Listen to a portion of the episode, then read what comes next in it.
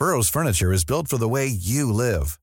From ensuring easy assembly and disassembly to honoring highly requested new colors for their award-winning seating, they always have their customers in mind. Their modular seating is made out of durable materials to last and grow with you. And with Burrow, you always get fast, free shipping. Get up to 60% off during Burrow's Memorial Day sale at burrow.com slash ACAST. That's burrow.com slash ACAST. burrow.com slash ACAST.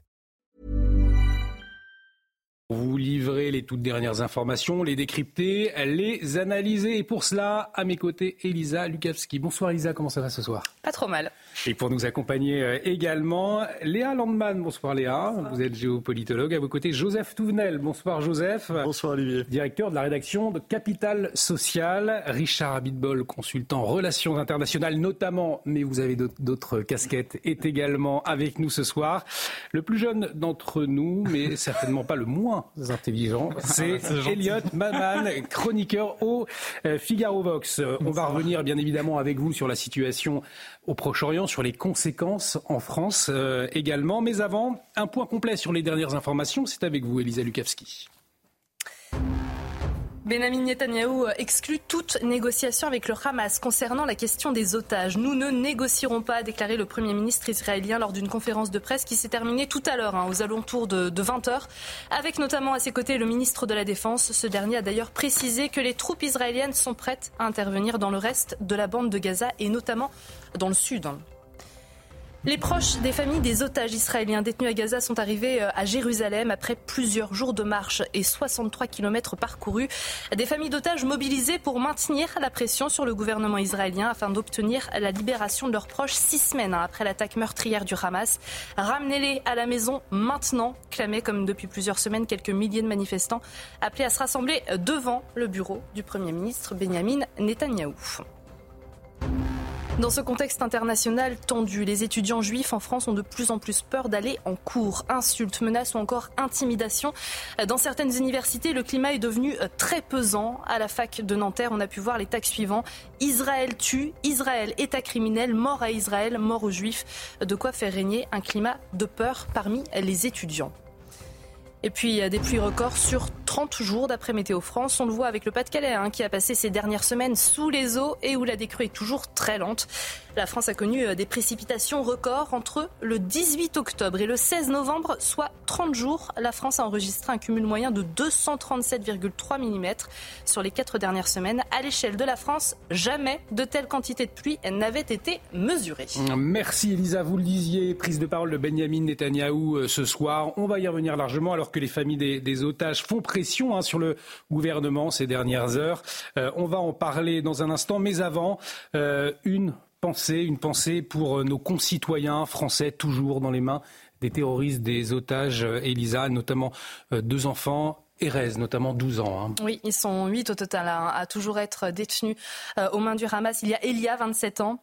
Il y a Ethan, 12 ans. Ofer, 53 ans. Sarah, 16 ans. Euh, Mia, 21 ans. Orion, 22 ans. Orad, 49 ans. Et voilà, nous, vous, nous souhaitions euh, dire que nous ne les oublions pas, bien évidemment, et euh, nous pensons très fort à eux ainsi qu'à leurs familles. On va marquer euh, une très courte pause, justement, la situation au Proche-Orient. On en parle dans un instant. Restez avec nous sur CNews. À tout de suite. De retour sur le plateau de Soir Info Week-end, bienvenue si vous nous rejoignez. Nous sommes ensemble jusqu'à minuit avec pour vous accompagner ce soir Elisa Lukavski, Léa Landman, Joseph Touvenel, Richard Abitbol et Elliot Maman. À la une de l'actualité ce soir, alors beaucoup d'informations concernant la situation au Proche-Orient, alors que l'armée israélienne, vous le savez, poursuit hein, son offensive dans la bande de Gaza. Les familles des otages, elles, se mobilisent hein, pour faire pression sur Benjamin Netanyahou pour obtenir une libération des familles parties mardi de Tel Aviv pour rejoindre Jérusalem. Une mobilisation sous forme de marche, donc, avec pour objectif de rencontrer les autorités, euh, notamment le cabinet de guerre. Ce soir, Benjamin Netanyahou a pris la parole et il a réaffirmé hors de question de négocier avec le Hamas. Retour sur sa prise de parole avec Harold Iman. On la décrypte ensuite. Après 43 jours de combat, l'armée israélienne a complètement cerné Gazaville et surtout l'hôpital al-Shifa. Les soldats israéliens sont entrés dans l'hôpital, ont découvert du matériel militaire, mais n'ont pas trouvé jusqu'à présent un véritable quartier général des forces du Hamas. Le gouvernement israélien a annoncé en conférence de presse certains points clés.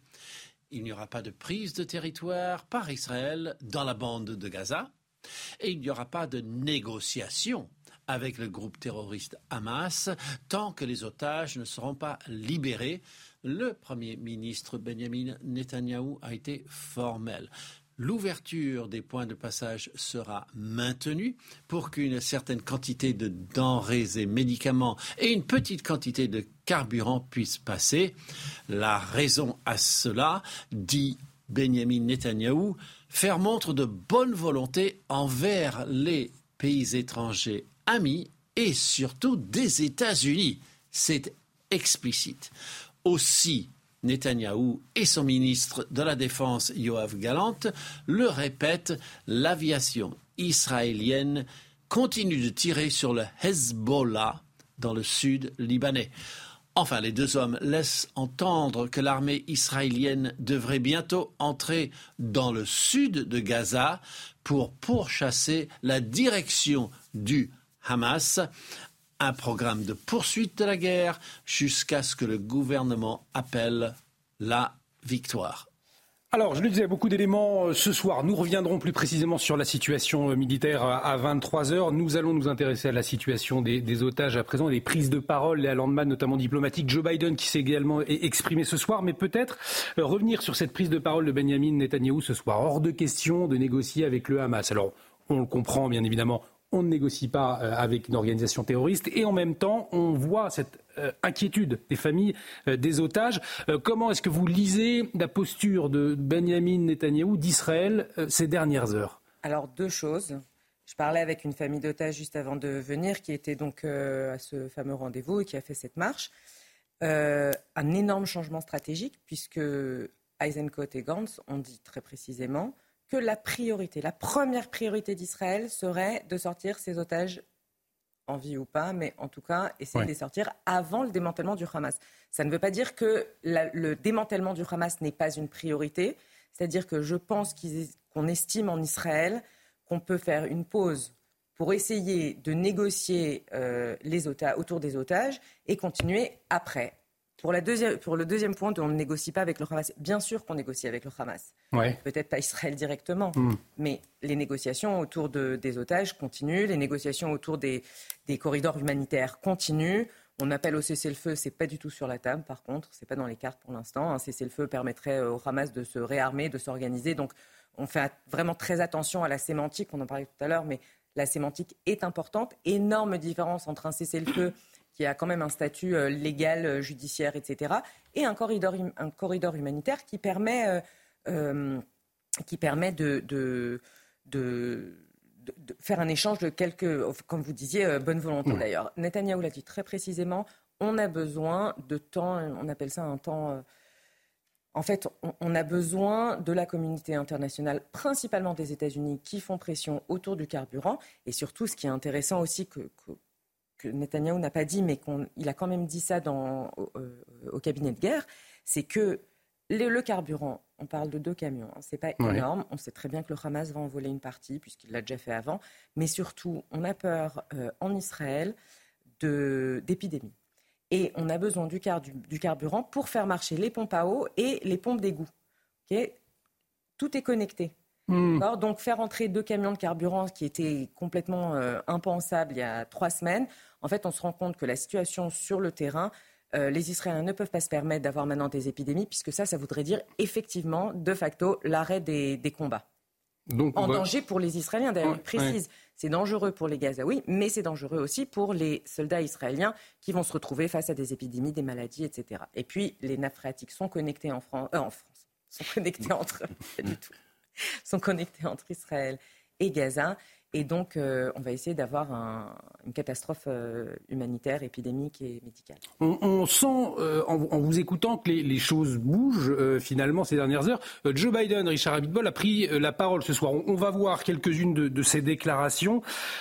il ne doit pas y avoir de déplacement forcé des Palestiniens de Gaza, ni de réoccupation, ni de siège ou de blocus, ni de réduction de territoire, a-t-il affirmé ce soir dans le Washington Post.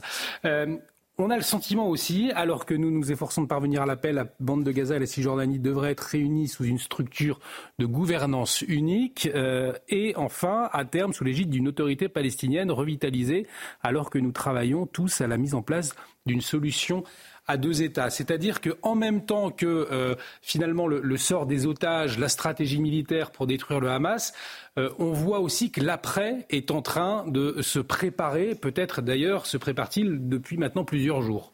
Je pense que l'après était prêt avant l'attaque et que c'est peut-être la raison de l'attaque. Mais on reviendra là-dessus euh, juste après. Pourquoi peut-être que vous pouvez nous l'expliquer maintenant? Parce que juste avant euh, l'attaque, euh, le rapprochement entre Israël et l'Arabie saoudite était basé sur un plan pour euh, l'avenir. et ce plan a été d'ailleurs exposé, pas totalement, mais en grande partie par Dahlan, qui, qui était l'ancien représentant de l'OLP à Gaza et qui est parti suite à la prise du pouvoir par Gaza, c'est parti se réfugier dans les Émirats. l'objectif des Israéliens, des Saoudiens et beaucoup de pays arabes euh, des accords d'Abraham était de mettre en place une structure intermédiaire, c'est-à-dire une structure euh, qui est comme, euh, je dirais aujourd'hui, l'autorité palestinienne, mais avec un vrai pouvoir sur Gaza et sur la Cisjordanie, qui gérerait dans une période courte de 1 à 2 ans les affaires courantes, donc euh, avec un gouvernement euh, technique qui ne serait pas politique, et qui permettrait de préparer l'élection d'un Parlement, euh, si ce n'est démocratique, en tout cas qui s'y apparenterait beaucoup, où tous les partis palestiniens pourraient se présenter. Et ce Parlement désignerait donc un gouvernement qui pourrait gérer l'espace actuel géré par l'autorité palestinienne, c'est-à-dire des, zones qui ont été acquises par euh, les accords d'Oslo, plus Gaza. Et pendant cette période qui va suivre, négocier les frontières définitives entre le nouvel État palestinien et Israël. Mais ce nouvel État palestinien n'aurait pas de pouvoir régalien, en tout cas pour une longue période. Cet État palestinien serait deux zones autonomes, on pourrait dire, gérée par la même autorité palestinienne, la zone de Gaza qui serait pour le régalien sous la tutelle de l'Égypte, et la zone de Cisjordanie qui, pour le régalien, serait sous la tutelle de la, de la Jordanie. Parallèlement à ça, les réfugiés qui sont dans les autres pays, qui sont en Syrie, qui sont au Liban, recevraient des sommes colossales pour pouvoir s'implanter dans les pays où ils sont de la part des pays euh, du Golfe. Et Gaza et la Cisjordanie bénéficieraient aussi d'investissements très importants pour pouvoir développer ces deux zones. Au bout d'un certain temps, si effectivement tout se passe euh, un petit peu comme ça s'était passé à l'après-guerre avec euh, l'Allemagne, pourrait reconstruire une armée, etc. Mais ce plan-là était très bien structuré et l'Iran n'en voulait pas parce que c'était la fin du conflit israélo-palestinien et donc de leur influence. Et les Gazaouis, euh, dire des, Hamas, n'en voulaient surtout pas parce que c'était la fin de leur influence. Et donc, ils ont, je pense que l'intervention qu'ils ont faite, c'était pour empêcher ce plan de se mettre en place. Donc, euh... Léa Landman, c'est effectivement votre lecture aussi de la situation? Absolument. Je voudrais absolument renforcer ce point parce que le timing du Hamas, soit ils se sont entraînés pendant deux ans ou trois ans, mais c'est vraiment le timing est clair. En fait, ce qui s'est passé ces dernières années euh, au Moyen-Orient, c'est qu'on a terminé le conflit israélo-palestinien euh, terminé le conflit israélo-arabe qui n'existe plus en fait, et on se focalisait que sur le conflit israélo-palestinien. Mais en vérité, les accords d'Abraham, en fait, disait au Hamas, ce conflit n'existe plus. Vous allez régler ça, parce que l'intérêt de la région maintenant, c'est que ce conflit soit réglé. Donc en fait, le Hamas a perdu la main complètement. Les mmh. Palestiniens étaient en train de perdre la main également. Et ils se voyaient pratiquement imposer des solutions qui auraient pu être acceptées par euh, l'autorité palestinienne, peut-être euh, avec un autre leadership. Il, paraît que Mahmoud Abbas était plutôt favorable à ce plan. Oui, mm. exactement. Mm. Sauf que Mahmoud Abbas est déjà âgé, il gère plus tellement l'autorité palestinienne, il va certainement pas pouvoir gérer Gaza. Mais c'est vraiment crucial de comprendre qu'en fait, il y a eu un shift stratégique, un changement stratégique incroyable au Moyen-Orient, où tout d'un coup, les Palestiniens en étaient réduits à faire partie d'une grande région. Donc ce conflit-là, en fait, n'arrangeait plus personne. Ce que donnait à confirmer, c'est que tout le monde peut voir dans la presse euh, arabe, euh, je crois qu'il avait fait une interview dans les économistes, euh, Mohamed Darfan, où il présente ce plan. Hmm. Il présente ce plan et personne n'en parle. Tout le monde dit il n'y a pas d'après. Si, il y a un après. Donc il y a un, après dans les tuyaux, si je puis dire. Faut-il encore que le Hamas soit éradiqué totalement? Mais c'est pas impossible. Euh, beaucoup de gens sur ce plateau et sur d'autres plateaux disent euh, on peut éradiquer les structures du Hamas, mais pas une idéologie. Pas, une idéologie, c'est ça. Et qu'est-ce qu'on a fait après-guerre? Qu'est-ce qu'on a fait avec après-guerre On n'a pas euh, détruit l'idéologie nazie après, avec une politique de dénazification. D'ailleurs, il faudrait une politique de désislamisation, dans, dans, dans le sens des islamistes, y compris en France va vous dire, y compris en France. Mais on, y reviendra tout à l'heure. Mais c'est vrai qu'une solution, Joseph Touvenel, euh, elle implique, on le disait, euh, finalement, euh, que le Hamas soit totalement détruit. Mais est-ce qu'on peut détruire une idéologie? C'est aussi la question qui peut se poser. Ça vient d'être dit. Le nazi a été mm. quasiment éradiqué, pas complètement, mais heureusement, en tout cas dans nos pays, c'est marginal. Dans d'autres pays, ça l'est moins. Dans des pays arabes, on voit une, Mein Kampf devient un livre vedette. À l'est de l'Europe, il y a toujours un fond d'antisémitisme quand même qui, qui est assez fort. Hein. J'étais euh, euh, là il y a quelques jours avec euh, des Bulgares, des Roumains, des, que je connais bien, et, pas eux, mais ils me racontent ce qui se passe et ce qui... Il y a toujours un fond d'antisémitisme quand mm. même, donc là, c'est pas gagné. J'ai peur que ce combat soit éternel. Mm. et puis on parle du futur, mais il y a le présent. Le présent, c'est aussi d'éviter que les mouvements islamistes prennent la main, renversent des gouvernements, euh, style la journaliste, style euh, l'Égypte, parce qu'il y a la rue, il y a la rue qui est très travaillée, qui est travaillée. Et moi, quand je regarde Al Jazeera, je vois les informations qui sont données. Alors, il y a une guerre d'information. Euh, limite, en guerre, c'est légitime. Mais ce que l'on met dans la tête de ces populations en permanence, y compris chez nous d'ailleurs, y compris chez nous, c'est très très dangereux. Hein. Et donc, il faut peut-être éviter, il faut sécuriser. Et je crains que le président de la République, s'il n'a pas eu le courage d'aller marcher euh, pour euh, les otages, pour dénoncer euh, ce qui s'est passé, les crimes qui se sont passés de la part du Hamas, c'est pour une mauvaise raison, ça serait éviter l'agitation des banlieues. Pour moi, ça, c'est une mauvaise raison. C'est la peur, et donc ça, c'est actuel, et ça nous touche. Finalement, que la France est, et, puis, fracturée. Et, puis enfin, j'ai terminé les otages, les otages, les otages. Nos compatriotes, on les a vus, mais euh, Noah Marciano, elle sera jamais libérée parce qu'ils l'ont tuée, ils l'ont assassinée, ils l'ont enlevée vivante. Son corps a été retrouvé. Ça, dans la guerre de communication, pour moi, c'est plus de la communication, c'est les faits et on ne peut pas les oublier. Et Elliot Maman, je, vais vous donner la parole sur la question des otages, mais avant, je vous le disais, euh, les familles qui mettent la, pression hein, sur le gouvernement israélien, euh, des familles qui ont marché pendant quatre jours. Stéphanie Rouquier, Florian Paume, nos envoyés spéciaux sur place ont pu suivre justement l'arrivée de ces familles à Jérusalem. Regardez, Elliot Maman, je vous donne la parole ensuite. Après 63 km parcourus à pied de Tel Aviv à Jérusalem, les familles des otages entourées de leurs proches et de milliers d'habitants sont arrivées sous les fenêtres du bureau du Premier ministre israélien Benjamin Netanyahou. Ils sont venus ici pour faire passer leur message. Ils exigent que le gouvernement signe le plus rapidement possible un accord pour faire libérer les otages car le temps commence à être extrêmement long pour ces familles.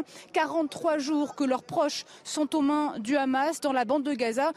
Propose justement d'écouter ces témoignages que nous avons recueillis. Comment se fait-il qu'on n'ait pas accès, qu'on ne sait même pas qui est en vie? C'est tragique, c'est tragique. Il paraît qu'il y a un bébé qui est né maintenant. Normalement, on, enfin, on ne sait rien. Personne ne sait rien. Il faut que le monde entier, et Netanyahu, il faut que le monde entier entende ce message, qu'il faut libérer les otages immédiatement. Il n'y a plus une minute à perdre.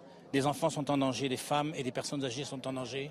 Ils n'ont aucun droit humanitaire. On demande à Israël de créer un couloir humanitaire, mais il n'y a pas de couloir humanitaire pour les enfants. J'ai quelques gens, quelques gens que je connais là-bas, des amis qui sont qui sont là-bas, qu'on ne sait pas s'ils sont vivants, on, ne sait rien.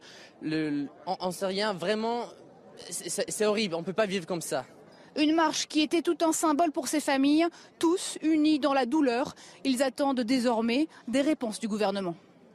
Elliot Maman, effectivement, euh, Joseph Tounel le rappelait, la réalité aujourd'hui, les faits, c'est qu'il y a ces otages qui sont euh, dans les mains du Hamas. Il y a malheureusement, vous le rappeliez, euh, deux femmes qui ont été découvertes hier et, avant-hier par l'armée israélienne. Et en même temps, vous avez cette pression de la communauté internationale sur Israël. On pourra y revenir d'ailleurs, puisque le temps, le temps passe et le temps aujourd'hui finalement joue aussi contre Israël et les otages. Oui, qui manifestement est parvenu à faire effet. Et sur la question des otages, CNN a diffusé un témoignage d'une des otages qui a pu être rapatriée euh, il y a quelques semaines. Euh, et euh, une chose m'a absolument terrifiée dans ce qu'elle a dit. Elle a raconté que dans les fameux tunnels gazaouis, d'abord les conditions de vie sont quand même un peu meilleures qu'en surface. Hein, on oublie souvent de le rappeler, mais les terroristes du Hamas ne vivent pas dans les mêmes conditions que la population en surface. elle a expliqué que le Hamas avait pensé à fournir du shampoing aux otages.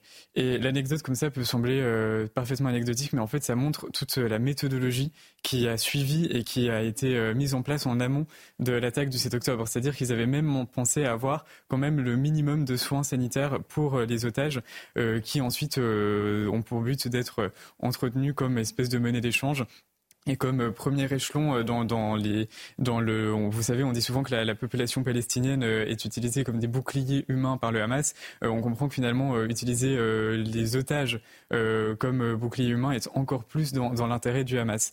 par ailleurs, il y a autre chose sur ce que Richard Abitbol disait tout à l'heure par rapport à l'imposition de la paix qui va devoir se poser en, à Gaza et dans les territoires de Cisjordanie. une université palestinienne a réalisé un sondage qui a été publié il y a deux jours euh, et qui montrait, c'est assez paradoxal, que euh, la population euh, de Judée-Sama, de, Cisjordanie, mm.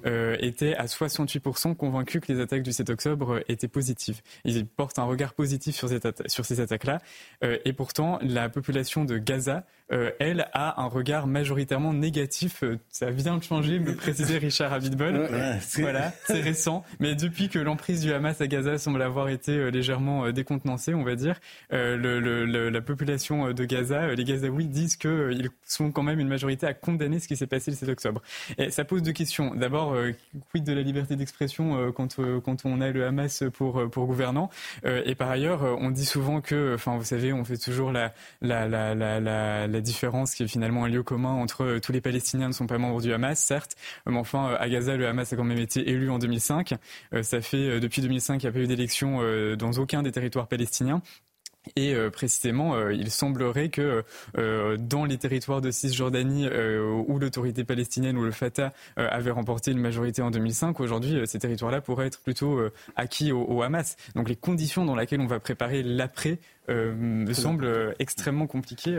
je, peux... En, un mot avant le journal, effectivement, on y reviendra largement à 23h, mais allez-y mon cher Richard. juste une c'est que c'est la deuxième fois qu'il y a une prise d'otage de cette ampleur euh, en Israël. La première fois, c'était euh, sous Golda Meir. Euh, il y avait 136 otages qui ont été pris à Maalot, à la frontière du Libanaise, dont 100 enfants, parce que c'était des, classes d'enfants qui avaient été pris en otage. Et Golda n'a absolument pas voulu négocier. Elle a porté l'attaque. Il y a eu quand même 35 enfants tués. Donc, quand c'est une prise d'otage de masse, le problème des Israéliens, c'est de dire si on négocie, c'est euh, pousser à refaire des actions de ce type pour récupérer euh, des, tous les Palestiniens, tous les prisonniers, parce que c'était d'ailleurs le cas à l'époque euh, de Mahalot. Et donc, on encourageait la prise d'otages. Donc c'est quelque chose d'assez complexe. Et cette fois-ci, le, le, problème, c'est qu'en plus, on n'est on n'est pas sûr qu'ils les rendront euh, tous vivants. Alors bien sûr, il y aura, il y a mené des champs, donc ils vont vouloir les rendre, mais est-ce que sur les 230, euh, il en reste 100, il en reste 110 on n'en sait rien. Et juste une petite interrogation, Léa Landman, avant le JT, puisque effectivement, on ne sait pas. Le Elliot Maman disait que c'était une monnaie d'échange et qu'ils étaient bien traités parce que euh, ces otages étaient précieux pour le Hamas. Richard Abitbol met un bémol. Finalement, sont-ils tous bien traités? Ou traite-t-on bien uniquement ceux qu'on veut bien lâcher. Voilà, c'est ça exactement. Léa Landman, Personne ne le sait de toute façon, mais ma, réflexion là-dessus, c'est plutôt... Euh, il y a eu beaucoup de critiques euh, au moment de la libération de Gilad Shalit, d'accord, en disant on a libéré euh, 1000, euh, je sais plus, c'était 1200, 1300 terroristes, vous vous rappelez du chiffre probablement. en Israël, il y a une telle fracture, il y a une telle fracture le 7 octobre, qui a commencé avant, mais le 7 octobre, les Israéliens savent que même quand le gouvernement ne fonctionne pas, même quand on est au bord de la guerre civile, même quand ils sont euh, euh, euh, malmenés, tout ce que vous voulez, ils savent que l'armée est là. D'accord? Mm. Ça n'a pas été le cas. La pression que mettent les familles, et je pense heureusement qu'elles ont mis cette pression, et heureusement que la communauté internationale a compris que les otages allaient être la monnaie d'échange, parce qu'Israël vit sur la valeur qu'elle donne toujours à une vie. D'accord? Et je pense que la symbolique des otages est suffisamment importante pour faire une pause, une seconde. Ça ne va pas. Euh, euh, les Israéliens vont pas revenir en arrière sur les démantèlements du mmh. Hamas. Donc otages, vous l'avez dit, otages, otages, otages, je le répète, personne ne sait dans quelle situation militaire, on y reviendra euh, à 23 h 43e jour de guerre et c'est vrai que nous avons le sentiment que cela fait une éternité que ce massacre a eu lieu et même certains on a le sentiment, l'ont oublié. Euh, nous, on ne l'a pas oublié. On entendra euh, le témoignage d'un rescapé saisissant à 23 heures. Mais avant, on a perdu un petit peu de temps. Il est 22h32, pardonnez-moi, euh, Elisa. Je suis un peu en retard pour le journal. Tout de suite avec vous. Nous en parlions, Elisa. Benjamin Netanyahou exclut donc toute négociation avec le Hamas concernant la question des otages. Nous ne négocierons pas, a déclaré le Premier ministre tout à l'heure, hein, lors d'une conférence de presse qui euh, s'est terminée aux alentours de 20h, avec notamment à ses côtés le ministre israélien de la Défense, Yoav Galant. Euh, ce dernier a d'ailleurs précisé que les troupes israéliennes sont prêtes à intervenir dans le reste de la bande de Gaza et notamment au sud. On va écouter euh, le Premier ministre israélien, Benjamin Netanyahou, qui parle du champ d'action justement de l'armée israélienne. L'armée israélienne aura une liberté d'action absolue dans la bande de Gaza contre toute menace. C'est la seule façon de garantir le désarmement de Gaza. Citoyens d'Israël, nous persévérons jusqu'au bout, jusqu'à la victoire. Nous vaincrons le Hamas, nous ramènerons nos captifs, nous rétablirons la sécurité, tant au sud qu'au nord. Et les proches des familles des otages israéliens détenus à Gaza sont arrivés donc à Jérusalem. Après plusieurs jours de marche hein, et 63 km parcourus au total, euh, des familles d'otages mobilisées hein, pour maintenir euh, la pression sur le gouvernement israélien, toujours afin d'obtenir évidemment la libération de leurs proches. Hein. Six semaines après l'attaque euh, meurtrière du Hamas, ramenez-les à la maison maintenant, clamait-il, comme depuis plusieurs semaines. Ils ont été appelés à se rassembler devant le bureau du Premier ministre Benjamin Netanyahou. On écoute certaines familles qui ont justement fait cette marche. C'est très très important. Nous sommes là pour dire au gouvernement qu'ils doivent nous parler. Ils doivent parler aux familles. C'est impensable qu'il y ait 240 otages et que le gouvernement, notre gouvernement, ne parle pas aux familles, ne leur dise pas ce qu'il se passe. J'ai toujours de l'espoir, mais chaque jour qu'ils passent là-bas est un danger pour eux, pour leur vie et pour leur âme. Nous avons vraiment, vraiment besoin qu'il rentre maintenant. Je suis heureuse que tout Israël soit avec nous. Tous les citoyens d'Israël sont derrière nous, avec nous. C'est une première et c'est ce qui comptera à la fin. Et sur le terrain à présent, des centaines de personnes évacuées de l'hôpital Al-Shifa de Gaza. Euh, Elisa. Oui. Pour rappel, il s'agit euh, du plus grand hôpital hein, de la bande de Gaza, où s'entassaient selon l'ONU au moins 2300 malades, médecins ou encore déplacés, hein, pris au piège par la guerre entre le Hamas et Israël. Toutes ces personnes déplacées, personnel médical et patients ont pris la direction de la route Salahdin qui mène vers le sud. 120 patients incapables de se déplacer, dont des bébés prématurés, étaient encore présents dans l'établissement en fin de matinée. Et puis en France aujourd'hui, nouvelle manifestation pour un cessez-le-feu immédiat à Gaza, comme toutes les semaines. Finalement. Mm. Il y en avait dans 83 villes de France. La principale, elle était à Paris, à l'initiative euh, du collectif national pour une paix juste et durable entre Palestiniens et Israéliens. Elle a débuté à 15h cette marche, avec dans ses rangs euh, des milliers de participants participants hein, qui se sont élancés euh, sous la pluie, vous le voyez, de la place euh, de la République.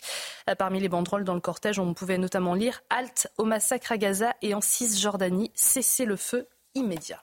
Et autre rassemblement, c'était ce matin, rassemblement de manifestants de rescapés de la Shoah. Il a eu lieu devant le mémorial de la Shoah. Des membres de l'Achomer Adzaïr, un mouvement de, jeunesse ancré euh, depuis des années hein, dans le paysage associatif juif, ainsi que des rescapés hein, de la Shoah qui se sont postés devant le mémorial à Paris, dans le 4e arrondissement. Leur message était clair nous ne laisserons pas l'histoire se répéter ni bégayer. On va écouter d'ailleurs hein, Serge Klarsfeld, président de l'association Fils et Filles de déportés juifs de France. On voit une coalition d'États qui refusent à Israël le droit de se défendre, de même que, comment dire, au moment de la Shoah, pas un seul juif n'était armé pour se défendre. Aujourd'hui, les juifs sont armés pour se défendre, mais cela choque tout le monde que Israël puisse se défendre. Et donc, euh, nous espérons que, bon, nous souhaitons que cet état d'esprit change, mais on en doute. Et donc la seule façon pour euh, les Juifs de résister, c'est d'être unis et d'être forts et d'être vigilants. Cette parole de Serge Klarsfeld, nous y reviendrons euh, avec vous tout à l'heure. Euh, Gérald Darmanin, lui, en déplacement dans les communes sinistrées du Pas-de-Calais aujourd'hui, euh, notamment dans la commune d'Audruic. Le ministre de l'Intérieur qui a promis qu'une enveloppe spécifique hein, serait allouée aux communes du Pas-de-Calais ainsi que du Nord touchées par les inondations. Ce nouveau fonds devrait être dégagé dès la semaine prochaine par le gouvernement un soutien financier, mais Gérald Darmanin a aussi insisté sur la dimension morale hein, qu'il fallait prendre en compte pour tous les sinistrés. On écoute le ministre de l'Intérieur. Il y a toujours de l'appréhension. Je constate que les services de l'État, les communes et les assurances arrivent toujours à bien travailler ensemble. Il faut juste faire connaître ces dispositifs. Puis il y a aussi un soutien psychologique à avoir, parce que quand vous avez de l'eau qui est arrivée très vite chez vous et qui vient emporter vos affaires euh, familiales et vos enfants qui euh, ont peur dès qu'il pleut, eh ben, il y a aussi à travailler euh, évidemment pour que la vie reprenne normalement. Donc il y a une somme d'appréhension. Il y a aussi la, démonstration que l'État va vite. Je rappelle que c'est la quatrième visite ministérielle avec le président de la République et le Premier ministre une semaine dans le Pas-de-Calais. Donc la prise en conscience que, et ça a été salué par tous les acteurs, je crois, que l'État est au rendez-vous.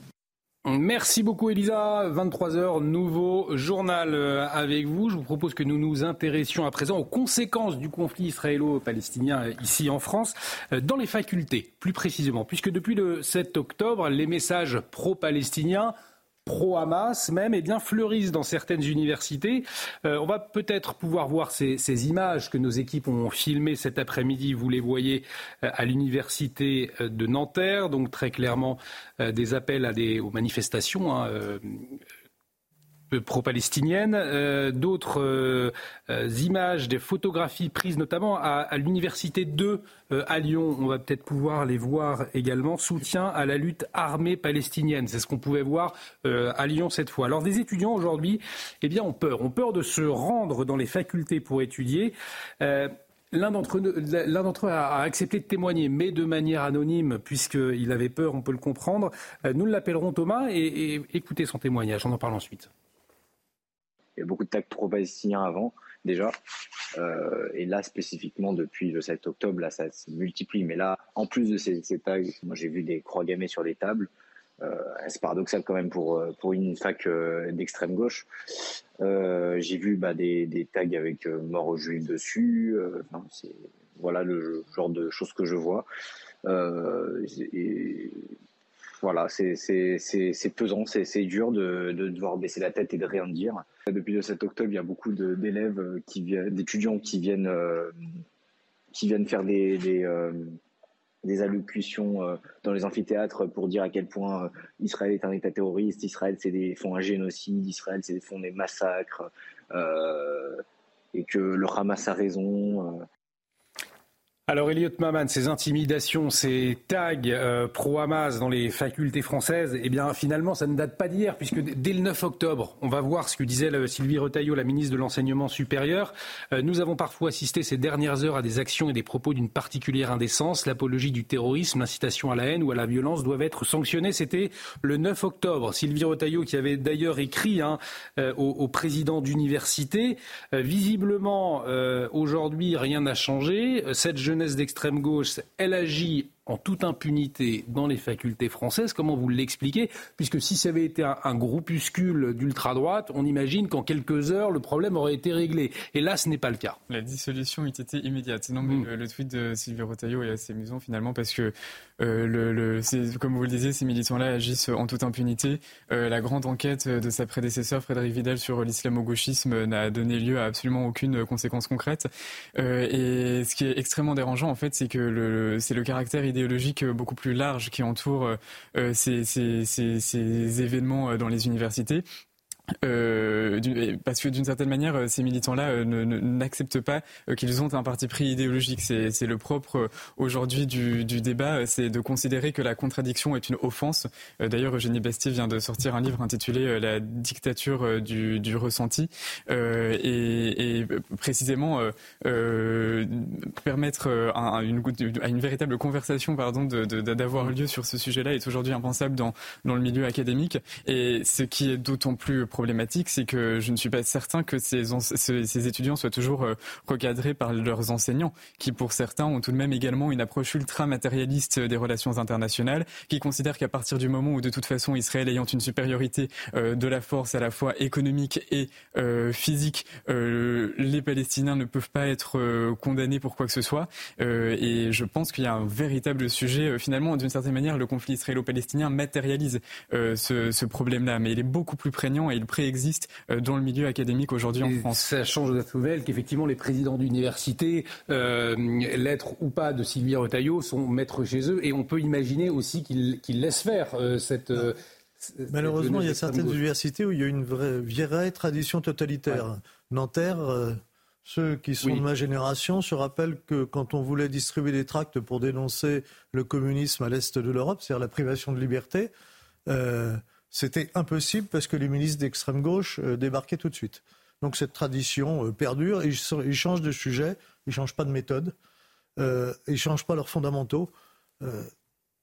Dans, ces, dans, ces, expressions, à aucun moment je ne les vois demander la libération des otages innocents. Hmm. À aucun moment. on a vu Sylviane Agazinski à Bordeaux qui se faisait interdire de parole.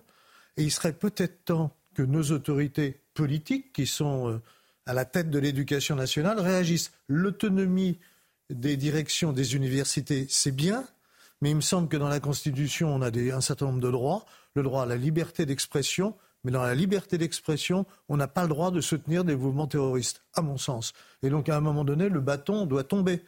Parce que ce qui se passe est inacceptable. Que des citoyens français ou des étrangers en raison de leur religion ou de leurs origines, soient obligés de se cacher pour aller dans les facultés françaises, c'est tolérable aujourd'hui ah, et C'est absolument, absolument, incroyable. Et à Landman, qu'on ait peur d'aller étudier aujourd'hui en France. Euh, Alors déjà, ce phénomène, il existe aux États-Unis depuis très longtemps. Donc en fait, on a importé un peu euh, le même modèle, mais d'accord, c'est pas nouveau. Et puis surtout, c'est vraiment pas nouveau. Il y a quelques années, il y a eu ce dossier sur la fac de médecine de Saint-Denis où une étudiante juive euh, a été, euh, été harcelée parce qu'elle était juive.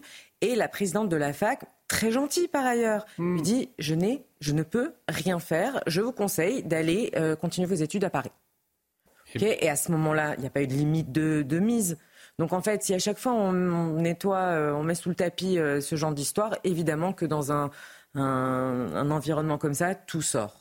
Après, moi, je suis un peu plus modérée sur, euh, sur l'autonomie des universités. Je pense que l'autonomie des universités, c'est, c'est critique et primordial. Et je pense qu'il faut juste faire confiance à nos, aux, présidents d'université pour agir comme il faut. Mais remettre ça en disant, bon, ça va passer dans trois semaines ou dans six mois, quand, les, quand la guerre sera terminée, on aura juste déplacé le problème, on l'aura sûrement pas réglé. Ben oui, mais là, ça fait depuis le 9 octobre. Hein. moi, c'est ça qui m'a. Mais même avant, en fait. même avant, vous l'oubliez, ouais. Je pense malheureusement que c'est un, diagnostic erroné.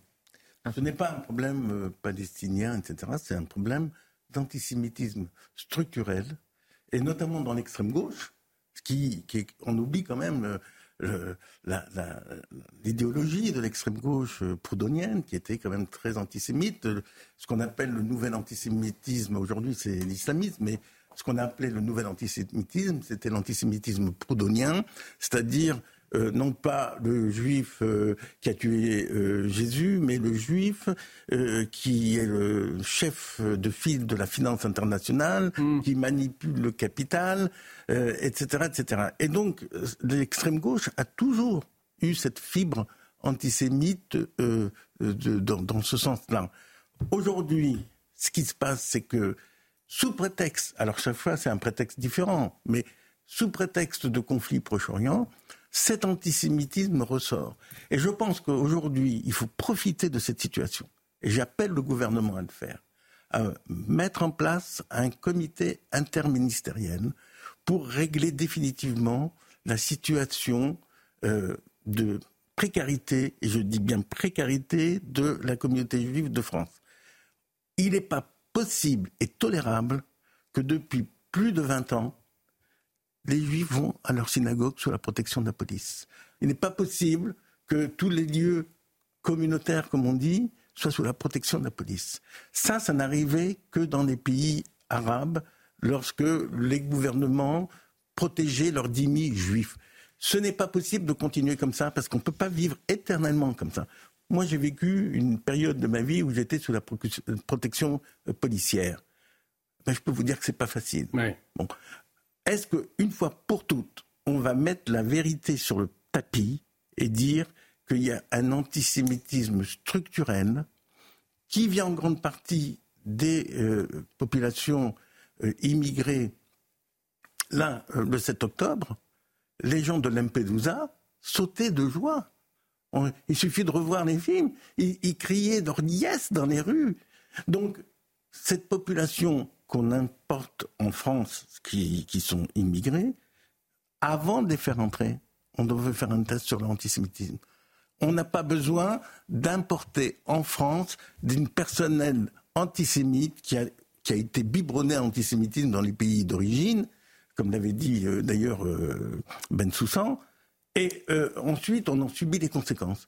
Ce n'est pas possible. Donc si le gouvernement veut vraiment lutter contre l'antisémitisme, ce n'est certainement pas avec des mots, ce n'est certainement pas avec de belles phrases, avec cette phrase qui revient en leitmotiv euh, euh, euh, attaquer des juifs, c'est attaquer la République. D'ailleurs, moi, j'ai jamais trop compris pourquoi on parle toujours de République et non pas de la nation ou de la démocratie. La République, c'est un régime. Bon, on peut être d'une monarchie et défendre des valeurs aussi valeureuses que celles que, que, l'on dévise. Donc, il est important que ce problème soit pris à bras le corps et soit réglé une fois pour toutes. Alors l'appel est lancé donc ce soir par Richard Abitbol et Elliot Maman pour revenir sur la situation dans les universités. Euh, Richard rappelait effectivement l'aspect historique.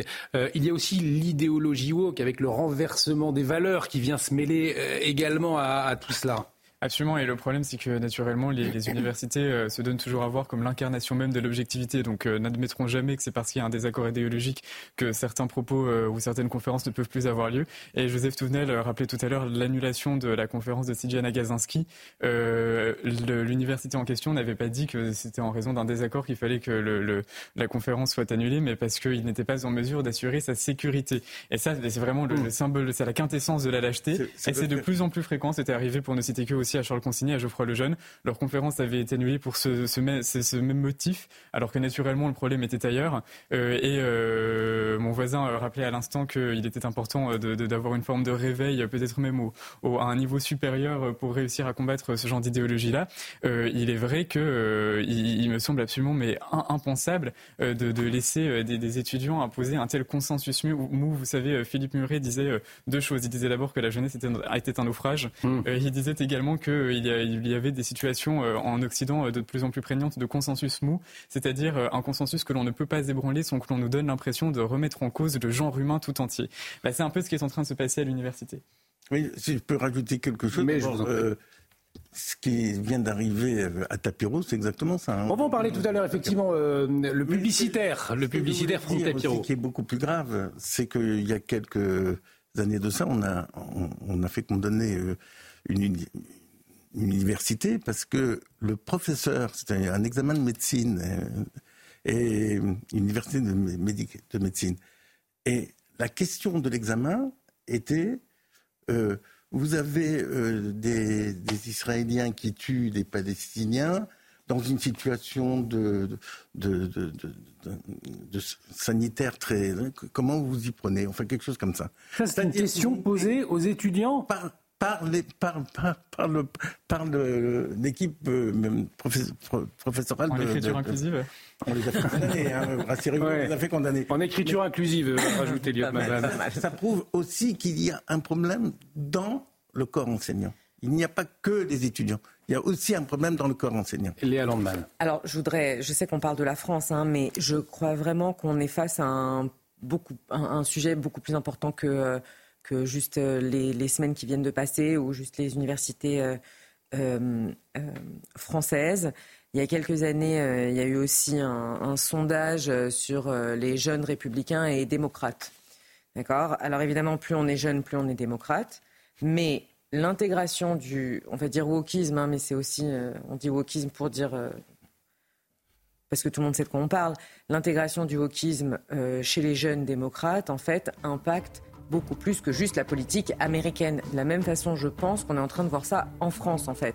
Donc de dire c'est qu'une partie de la société ou c'est que... Non, je crois que c'est beaucoup plus large et je crois qu'on est face à une vague qui va en, s'empirant. C'est-à-dire que d'un côté, euh, ce sont des jeunes, vous disiez ça, Elliot, euh, euh, d'un côté, on pense qu'on est très libéral, très ouvert, puisqu'on est woke et on est jeune. Et d'un autre côté, on n'est pas capable d'entendre une parole qui ne va pas exactement dans la direction qu'on veut, qu'on veut, dans laquelle on croit. Et c'est d'ailleurs ce qui arrive à, au publicitaire Franck Tapiro. Euh, je vous entendrai sur cette question dans, un instant, puisqu'il euh, a été annulé d'une conférence qu'il devait donner. Alors, est-ce que c'est le début de la soumission? Euh, Effectivement, on va en parler dans cette émission. on reviendra évidemment sur la situation, la situation au Proche-Orient. Restez avec nous sur CNews. À tout de suite qui est très bizarre d'ailleurs, c'est que de retour sur le plateau de Soir Info Week-end, il est presque 23h, 22h58 secondes précisément pour vous accompagner jusqu'à minuit autour de ce plateau. Elisa Lukavski, Léa Landman, Joseph Touvenel, Elliot Maman et Richard Abitbol. Euh, dans un instant, nous allons revenir sur la situation au Proche-Orient, plus précisément euh, à la frontière avec le, Liban où le conflit semble se durcir là aussi. Alors est-ce qu'on peut parler d'une régionalisation euh, de ce conflit entre Israël et, le Hamas. Euh, l'avis de nos invités dans un instant. Euh, mais tout de suite, il est presque 23 heures. Le journal avec vous, Elisa Lukavski. Et nous démarrons donc avec cette prise de parole de Benjamin Netanyahou ce soir, hein, Elisa. Oui, le Premier ministre israélien qui exclut euh, toute négociation avec le Hamas concernant la question euh, des otages. Nous ne négocierons pas, a-t-il déclaré tout à l'heure hein, lors d'une conférence de presse qui s'est achevée euh, aux alentours de 20h avec notamment le ministre de la Défense à ses côtés, Yoav Galant. Ce dernier qui a d'ailleurs précisé que les troupes israéliennes étaient prêtes à intervenir dans le reste de la bande de Gaza et notamment au sud. On va écouter euh, le Premier ministre Benjamin Netanyahu qui s'est exprimé. Écoutez-le, il parle de l'aide humanitaire et notamment des soutiens d'Israël. C'est intéressant. La question de l'aide humanitaire. Tout d'abord, Israël respecte les règles de la guerre. C'est ainsi que fonctionne notre armée, la plus morale du monde. L'aide humanitaire est également vitale pour assurer un soutien international continu.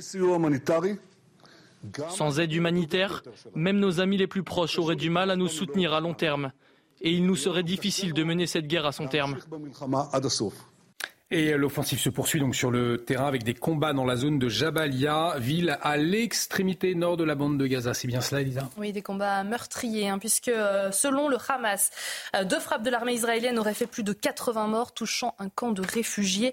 Selon l'armée israélienne, la zone abrite le commandement et le contrôle de la brigade nord, euh, du nord de Gaza du mouvement islamiste, ainsi que l'un des bastions terroristes les plus significatifs au sein duquel évolue quatre bataillons du Hamas. Et pendant ce temps-là, les manifestations pro-palestiniennes se sont poursuivies aujourd'hui un peu partout dans le monde. Hein. Oui, comme depuis euh, plusieurs semaines. Hein. Déjà, des milliers de personnes ont à nouveau manifesté au Royaume-Uni euh, pour soutenir les Palestiniens et demander euh, un cessez-le-feu hein, à Gaza, à Londres, plus qu'un grand cortège comme les cinq samedis précédents. Et eh bien, de nombreux rassemblements ont eu lieu un peu partout à travers la ville. Même chose à Berlin, où ils étaient également plusieurs milliers à demander l'arrêt des combats à Gaza et puis mobilisation aussi en Où des milliers de personnes ont manifesté à travers le pays contre les bombardements menés par Israël dans la bande de Gaza. Dans l'actualité également ce soir, l'affaire des tags antisémites à Strasbourg, eh bien, le coupable a été condamné.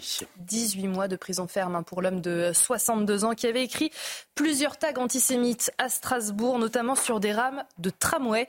L'homme qui a été jugé hier en correctionnel pour euh, incitation à la haine raciale et apologie du terrorisme, il a également été condamné à 1500 euros d'amende et 5 ans de suivi socio-judiciaire. 18 mois de prison ferme, donc la justice affiche sa fermeté, en tout cas à Strasbourg. On va en parler avec vous euh, dans un instant. Euh, mais avant, l'actualité également marquée hein, par cette affaire avec le sénateur Joël Guerriot, suspendu coup sur coup euh, par son parti et aussi par son groupe. Oui, Joël Guerriot qui a été mis en examen hein, car soupçonné d'avoir drogué la députée Sandrine Josso à son insu cette semaine alors qu'elle prenait un verre chez lui. Réunis dans la matinée, les membres du bureau politique d'Horizon, le parti d'Édouard Philippe, se sont rapidement mis d'accord à l'unanimité pour suspendre immédiatement euh, le sénateur. En début euh, d'après-midi, le groupe des indépendants au Sénat, où siège hein, l'élu de Loire-Atlantique, a à son tour annoncé sa suspension. Beaucoup de Français choqués d'ailleurs par cette affaire. Je vous, interrogerai euh, dans un instant pour avoir votre ressenti, notamment sur la, question la question bah, du comportement des, politiques également dans, leur vie euh, privée. Euh, mais avant cette affaire sordide euh, dans le Doubs. Oui, trois frères sont suspectés de pédophilie, âgés de 70, 75 et 77 ans, et sont mis en cause hein, pour euh, des faits de viol. et d'agression sexuelle sur des enfants qui peuvent remonter ces faits jusque dans les années 80. Euh, l'un de ces trois hommes a été condamné à de la prison ferme en 2021 pour euh, des faits non prescrits. Euh, ces trois hommes ont des épouses qui étaient assistantes maternelles et qui gardaient donc un des enfants à leur domicile. Les explications de Justine Cerquera. Combien de personnes ont pu être agressées sexuellement par ces trois frères aujourd'hui septuagénaires? Pour le savoir, le parquet de Besançon lance un appel à témoins. Objectif, retrouver d'éventuelles victimes qui, enfants, auraient été gardées par les épouses de ces trois hommes. Le point commun de cette affaire porte sur une fratrie de trois frères poursuivis pour des abus sexuels commis de manière sérielle depuis les années 1970 et dont les épouses étaient assistantes maternelles et familles d'accueil dans des communes autour de Besançon. L'affaire éclate en mars 2021. Le frère cadet est condamné à cinq ans de prison pour des abus sexuels commis sur six femmes. Plus jeunes, elles avaient été gardées par son épouse entre 2004 et 2020. Le frère aîné, lui âgé de 78 ans, a fait l'objet de huit plaintes pour violences sexuelles. Il a tenté de mettre fin à ses jours avant de tout avouer. Il n'aura finalement pas été condamné, les faits étant prescrits. Cette semaine, c'est le Benjamin de la fratrie, âgé de 70 ans, qui a été mis en examen pour agression sexuelle. Il est soupçonné de s'en être pris à une enfant placée chez lui en famille d'accueil.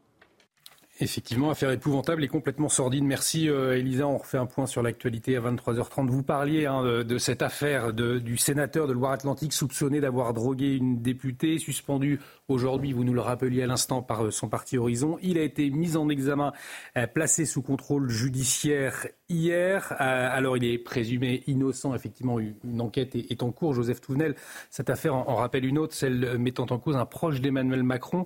C'était le directeur de l'Institut Montaigne. On se souvient, c'était Laurent Bergogne, condamné à 12 mois de prison avec sursis le 8 décembre 2022 pour avoir drogué une collaboratrice une affaire similaire à celle du, sénateur. En tout cas, ça fait beaucoup réagir les Français. C'est choquant, ils ne comprennent pas. Euh, ce type d'affaires, ça interroge tout de même sur l'exemplarité euh, des hommes politiques euh, aujourd'hui et même dans leur vie privée. Puisque... C'est à la fois l'exemplarité, mais en fait, on ne réussit pas en politique sans avoir le goût du pouvoir. Et le goût du pouvoir, c'est souvent le goût de la domination. Et donc l'un peut entraîner l'autre. Alors l'un n'entraîne pas forcément l'autre. Mmh. Heureusement, on peut avoir un goût du pouvoir, qu'on sait modérer, qu'on sait. Mais on voit très bien les dérives, et c'est aussi les dérives d'une société. Euh, quand je vois les évolutions sociétales entre euh, les années 60, 70, 80, 90, etc., il ne faut pas s'étonner. Il ne faut pas s'étonner qu'un certain nombre de gens qui nous disent on a le droit de tout faire parce qu'on le veut, eh bien, ils le font parce qu'ils le veulent. Enfin, comment se fait-il que regardez la GPA. Qu'est-ce qu'on nous dit? On, on, nous dit euh, je veux, j'ai le pouvoir de l'argent, je prends. Eh bien là, il veut, il a le pouvoir de la politique, il prend. Peut-être qu'il faut revenir à des choses un peu plus saines dans notre vie euh, politique et dans notre vie de tous les jours, en disant que oui, il doit y avoir de la morale. Alors les pères, la morale, j'en veux pas. Parce que là aussi, ça devient dangereux, mais on n'est plus à cette époque-là quand même. Il faut peut-être revenir à des choses plus saines, plus claires, notamment dans les lieux de pouvoir. Léa Landman, c'est vrai qu'un sénateur de, de, 66 ans, présumé innocent, on, le rappelle, hein, il ne faut pas aller trop vite, mais ça choque, ça ne va pas. Il y a, un paradoxe qui, ne colle pas, ou en tout cas dans la perception des Français. Euh, on ne va pas aller trop vite, mais encore une fois, c'est peut-être les méthodes qui changent maintenant. Mais, mais revenir à où? Avant, les viols, ils se faisaient. Euh, pardon. Avant, les viols, ils se faisaient. Euh, on n'en parlait juste pas. C'était pas aussi public, mais c'est pas que ça n'existait pas. Ces histoires MeToo, par exemple, c'est peut-être pas dans le milieu politique, même si je pense qu'à un moment ça va arriver dans le milieu politique. On en parle aujourd'hui parce que les voix se libèrent. Mais on ne peut pas dire que ce serait mieux de retourner, euh, je sais pas moi, dans les années 60 où c'était limite acceptable. Je n'ai pas dit ça. Ce que je dis, c'est qu'on n'est plus dans une société où on ose nous dire il y a le bien, il y a le mal. Il y a le mal. Alors la zone peut être un peu floue, hmm. mais encore faut-il avoir suffisamment de valeur pour dire il y a des choses qui sont bien et des choses qui sont mal. Eh bien la domination sur une autre personne, ça fait partie du mal. Mais on n'ose plus le dire, parce qu'on n'a plus de valeur, parce que tout se mélange dans un espèce de magma, où d'ailleurs on va nous expliquer qu'il y a des choses, euh, ouais, c'est pas aussi mal que ça, parce que ça, se passe euh, loin. Euh, non, ça se passe, il y a le bien, il y a le mal. Enfin, en ce qui se concerne les femmes, franchement, je n'aimerais pas revenir dans les années 60. En ce qui concerne le bien et le mal, c'est ça que j'essaie de ah dire. Bah, je suis désolé, moi, l'éducation que j'ai reçue, L'éducation que j'ai reçue, alors c'est dans les années 60 très exactement, où l'on me disait on ne frappe jamais une femme même avec une fleur, parce que ça serait mal. Mais c'est pour revenir à la, partie pénale, parce que bien entendu, dans l'éducation, euh, on a tous été éduqués d'une certaine manière, mais on parle de la partie pénale. Je ne suis pas du tout d'accord avec l'histoire de MeToo, parce que euh, la parole se libère. Mais vous savez qu'avant, on avait un article de loi qui interdisait de faire euh, publicité d'une plainte. Et donc, à ce moment-là, ce que vous dites aurait été juste. Mais aujourd'hui, il suffit de porter plainte sans aucune preuve pour pouvoir euh, mettre fin à une carrière, mettre fin à, des individus qui étaient peut-être pas coupables. Et euh, il y a une question de droit qui est quand même extrêmement importante, c'est que euh, le témoin n'est pas une preuve en droit pénal. Heureusement d'ailleurs, parce qu'on pourra apporter 150 personnes qui vont témoigner qu'un juif a, fait ceci ou cela pour le condamner. Euh, on, le faisait avant. Donc, il faut quand même, avant de condamner quelqu'un, qu'il y ait des preuves. Mais moi, je veux bien avoir des preuves. Non, non, c'est pas la question. Et, je reviens à ce que vous disiez sur le, Ce qui est intéressant maintenant, aujourd'hui, c'est que les, femmes euh, sont écoutées, entendues. Dans le cas de cette femme, elle a tout de suite été, elle a tout de suite été entendue et écoutée. Ça ne l'a peut-être pas toujours été. Mais non, enfin. Ça ne l'a peut-être pas toujours été. Malheureusement, je suis bien passé pour le savoir. Allez, c'est un, autre euh, débat. Peut-être Léa Landman, pour conclure sur ce, sur ce débat. Non, j'ai dit ce que j'avais à dire. Hmm. Hein, euh, dans l'histoire, euh, au moins, ça a été fait rapidement. Euh, le parti politique a tout de suite pris la décision de l'éloigner. Ça, ça, par exemple, c'est une, vraie évolution. Oui, parce que c'est ça pour moi, c'est ça la vraie évolution de l'histoire. C'est vrai, peut-être qu'il y a quelques années. des politiques, c'est pas uniquement ça, malheureusement l'actualité est pleine de, de, personnalités politiques mises en examen pour différentes raisons, etc. Et, ça, c'est vraiment un problème parce que euh, quand on a des personnalités politiques, on a besoin d'avoir confiance en eux. Et s'il y a la méfiance qui, rentre dans le jeu, c'est extrêmement... Mais, mais, mais d'où effectivement, Richard, n'oubliez pas. une attitude irréprochable aussi quand on est politique, et ça fait partie N'oubliez pas euh, quand même le grand slogan de 68, jouissez sans entrave. eh ben voilà. Elliot Maman, peut-être, euh, euh, partagez-nous euh, votre avis sur, sur ce, sénateur de 66 ans. Comment est-ce que vous percevez, vous lisez cette actualité? Alors, selon les premiers développements qu'on a sur cette affaire-là, il y a quand même une chose qui la différencie un peu du mouvement MeToo de manière générale, c'est que dans ses explications, l'élu dit qu'elle était d'autant plus surprise qu'elle pensait être en présence d'un ami. Donc, il n'y a pas vraiment la mm. question du rapport de pouvoir, etc., qui entre en, en matière. Donc, je pense qu'on peut retirer finalement cette affaire du débat plus général euh, sur euh, cette Parenthèse sur MeToo, pardon quand même. Ce qui était incroyable dans MeToo, c'était pas seulement le rapport de pouvoir justement. on parlait de MeToo pas dans le cadre seulement de politique ou de travail, etc., mais dans le cadre euh, de dates, d'amis, d'amitié, etc. Donc en fait, ça rentre dans le cadre finalement. Ça ne peut pas être de la délation, c'est ça le problème. Parce que ce que l'on a dans MeToo, c'est de la délation, purement et simplement. Ou peut-être de la libération de la Ah parole, qui permet l'ouverture d'une enquête, euh, mon cher Richard. La libération de la parole n'a rien à voir. Vous pouvez avoir la libération de la parole, aller dénoncer quelqu'un, aller le dénoncer à la police, faire le mettre sur la place publique. Vous avez combien de personnes qui ont été dénoncées à tort? Bah, pas tant que ça. Pas tant que ça par rapport aux 90% de, de, de violeurs qui n'ont pas été. Il y en avait qu'un. Est-ce que c'est ça la justice en France Non, c'est pas la justice. Mais entre. Il y en a qu'un seul où il y a 5%, où on parle de 5% en Non, général de fausses. pourcentage, vous parlez de vie humaine. Euh, Luc Besson a été détruit alors qu'il a été euh, fini par un non-lieu. Oui, mais ça- Euh, il y a eu de nombreuses femmes aussi détruites qui n'ont- jamais été entendues. En C'est une réalité. Vous euh, ne oui. pouvez pas donner le nom euh, d'une personne tant qu'elle n'a pas été condamnée. Pouvez pas mettre dans la place publique. Et c'est une très bonne chose. Et en France, on avait ça avant. On ne pouvait pas parler d'une plainte avec constitution de partie civile en public. On était condamné pour ça. En Israël aussi, d'ailleurs, les accusés peuvent de- avoir leur nom euh, un concilié. nom sur la place publique, la délation, c'était comme ça pendant la guerre. Et on- pas, malheureusement, vous pouvez pas comparer quand même MeToo à la délation pendant la Seconde Guerre ben, mondiale, Richard. délation.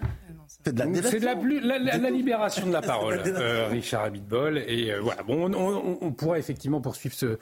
Euh, Ce qui n'a rien à voir avec C'est très, très souvent quand même des victimes qui n'osaient pas parler. Voilà. Et c'est des victimes qui se ressentaient comme coupables. Et là, heureusement, la bonne évolution, Voilà. c'est que la victime comprend qu'elle n'est pas coupable.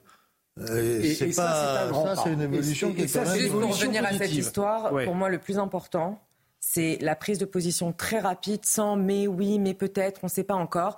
Une seconde, on éloigne, même si c'est pas vrai après, il reviendra dans le parti. Hmm. Mais il n'y a pas de, de flou autour de ça. C'est le flou qui rend. Exactement. Il est déjà mis en examen, ça, ça change de la chose. Mis en examen. Et présumé innocent, il y aura une enquête. On va suivre tout cela, pendant bien très évidemment. longtemps- très longtemps, on ne parlait pas de la présomption d'innocence, mais de la présomption de culpabilité, Culpabilité. ce qui correspondait plus à la réalité finalement. En tout cas, euh, on, suivra cette, euh, cette enquête et on, aura l'occasion d'en reparler. Mais une affaire qui a, choqué et on peut le comprendre, bien évidemment, beaucoup de, Français, de téléspectateurs qui, nous regardent. C'est pour ça que c'était intéressant aussi d'avoir vo- votre avis, d'avoir ce, débat. On voit que ce n'est pas forcément euh, évident non plus. En tout cas, l'actualité, je vous le disais, marquée par la situation au Proche-Orient, bien sûr, plus précisément sur l'avancée de l'offensive militaire alors que Tsahal poursuit son opération hein, dans la zone de l'hôpital Al-Shifa. Euh, L'armée israélienne qui a répondu aujourd'hui à une requête du directeur de l'hôpital, 120 patients, des bébés euh, prématurés ont été évacués. Dans le même temps, alors le conflit se durcit. euh, et s'étend en Cisjordanie, se durcit à la frontière libanaise. Plus de précisions sur place avec nos, envoyés spéciaux, vous allez le voir, euh, Thibault Marcheteau, Antoine Estès, qui ont réalisé un reportage justement à la frontière libanaise. Regardez. Depuis cette montagne, nous avons pu observer la situation. Vous voyez en face de nous, il y a le Liban. La ligne de démarcation se trouve ici, la fameuse Blue Line. Juste de l'autre côté, les positions du Hezbollah sont disséminées partout sur le territoire et tirent chaque jour des obus, des mortiers en direction d'Israël. Nous sommes allés dans le village qui se trouve juste en dessous pour recueillir les témoignages des habitants. Enas a les yeux rivés sur la colline, en face de chez elle. En contrebas, chaque jour, des missiles explosent, tirés depuis le Liban. Il y a une pression, il y a une angoisse. Ces brutes sont en face de nous et nous regardent tout le temps. Ils veulent nous attaquer, nous tuer et détruire Israël. Dans cette ville frontalière de 6000 habitants, aucun système ne permet d'alerter la population, aucune alarme sonore. En cas d'attaque du Hezbollah, il faut être prêt à se défendre. Ici, on est tous très équipés. On est tous prêts si quelque chose se passe en face. Je ne vais pas vous dire combien d'habitants sont armés pour des raisons de sécurité, mais je peux vous dire qu'on est prêt 24 heures sur 24. Pour s'informer sur les positions militaires du Hezbollah et les dangers qu'elles représentent, les habitants peuvent compter sur ce centre de recherche. Il publie des informations en temps réel sur Internet. Le nombre de missiles dans les mains du Hezbollah, c'est dix fois plus que le Hamas. Ils ont même des missiles à guidage laser. Et la tactique, c'est exactement la même. Ils cachent les missiles dans les maisons, dans les écoles et utilisent des boucliers humains. Depuis une semaine, les échanges de tirs entre le Hezbollah et l'armée israélienne sont permanents. Ici, la population est convaincue que le conflit actuel va s'intensifier sur la frontière nord. Léa Landman, assiste-t-on à ce que l'on appelle une régionalisation du, du conflit? Je pense qu'on assiste à, une perte de, contrôle en fait de la part du Hezbollah, parce que tout indique en fait, qu'on on regarde les dix derniers jours, que l'idée quand même c'était de, de, calmer un peu le jeu. Le problème dans ce genre de situation, c'est que le Hezbollah peut ne pas vouloir rentrer en vraie guerre avec Israël, mais de ne pas bien calculer la réaction israélienne. C'est-à-dire que dans ce genre de situation, il suffit que, par exemple, en début de semaine, quand il y a eu, euh, c'était cinq ou six employés de la compagnie d'électricité israélienne qui ont été frappés à la frontière, là, on pensait que ça allait dégénérer. D'accord? Il suffit d'une miscalculation, on ne dit pas comme ça? Un mauvais calcul en fait. une, voilà, Pardon pour l'angle, mais un mauvais calcul en fait d'un missile qui tombe en fait quelque part de, sur des civils, sur un village, sur une structure militaire euh, un peu trop euh, sensible, sur un centre à Haïfa où euh, on a des, des, des, des matériaux chimiques. Et à ce moment-là, oui, ça dégénère. Mais tout indique quand même jusqu'à maintenant que les responsables, si on peut dire, et l'Iran et le Hezbollah n'avaient pas spécialement envie d'entraîner le, le, Liban dans une guerre maintenant avec Israël. Justement, est-ce que vous pouvez juste nous, rappeler le, lien entre le Hezbollah et, le Hamas pour nous éclairer? Est-ce que euh, Israël finalement combat ces deux ennemis de manière assez différente? Complètement différente. Euh, d'abord parce que je pense qu'internationalement, Israël n'aura pas la légitimité maintenant de démanteler le, Hezbollah. Deuxièmement, le Hezbollah, c'est quand même, c'est vraiment une armée, c'est-à-dire euh, on ne parle pas du tout du même ordre de grandeur. Euh, le Hezbollah est implanté à l'intérieur du Liban, en Syrie, ça demande d'autres forces de frappe. à aucun moment, les Israéliens ont dit qu'un des ils ont dit qu'ils réagiraient euh, euh, durement et fermement et iront euh, jusqu'à Beyrouth s'il faut. Mais à aucun moment on parle de démanteler le Hezbollah maintenant. Mm. Et c'est une autre paire de manches de toute façon. Le Hezbollah n'est même pas reconnu comme organisation terroriste par tout le monde. Enfin, c'est complètement un, sujet différent. Et, et surtout, pour l'instant, l'Iran, qui quand même commandite un peu cette histoire, a bien fait comprendre que le Hamas se retrouve tout seul dans cette histoire. Oui, donc finalement, les pays. Oui, il y a un peu de frappe de solidarité. On appelle ça des frappes de solidarité pour dire OK, on vous abandonne pas complètement, mais. Je, pense quand même qu'il y a une autre préoccupation pour le Hezbollah, c'est que les Libanais ne veulent absolument pas qu'ils rentrent en guerre. Il suffit de lire l'Orient le jour tous les jours, vous verrez des attaques euh, fabuleuses contre le Hezbollah. Euh, les, Libanais sont dans une situation déjà critique euh, économiquement, socialement, dans tous les domaines ils n'ont absolument pas envie que la, guerre se, remette sur leur sol. C'est pour ça qu'Israël menace très fort le Hezbollah pour que justement les autorités libanaises et les Libanais eux-mêmes fassent une pression énorme sur le Hezbollah. Mhm. Parce que le Hezbollah veut rester maître au Liban. Et donc, avant de rentrer en guerre, il va réfléchir énormément, d'autant plus que l'Iran a dit à plusieurs reprises qu'il n'était pas du tout euh, euh, euh, informé de ce que voulait faire le Hamas et que c'est leur guerre et pas la guerre de l'Iran. Je vous propose que nous nous intéressions à la, riposte d'Israël. on va écouter cette parole, une parole assez rare, hein, celle du, chasseur de nazis, Serge Klarsfeld. il s'exprimait ce matin au mémorial de la Shoah pour un, temps de recueillement. Écoutez-le. On voit une coalition d'États qui refusent à Israël le droit de se défendre, de même que, comment dire, au moment de la Shoah, pas un seul juif n'était armé pour se défendre. Aujourd'hui, les juifs sont armés pour se défendre, mais cela choque tout le monde que Israël puisse se défendre. Et donc, euh, nous espérons que, bon, nous souhaitons que cet état d'esprit change, mais on en doute.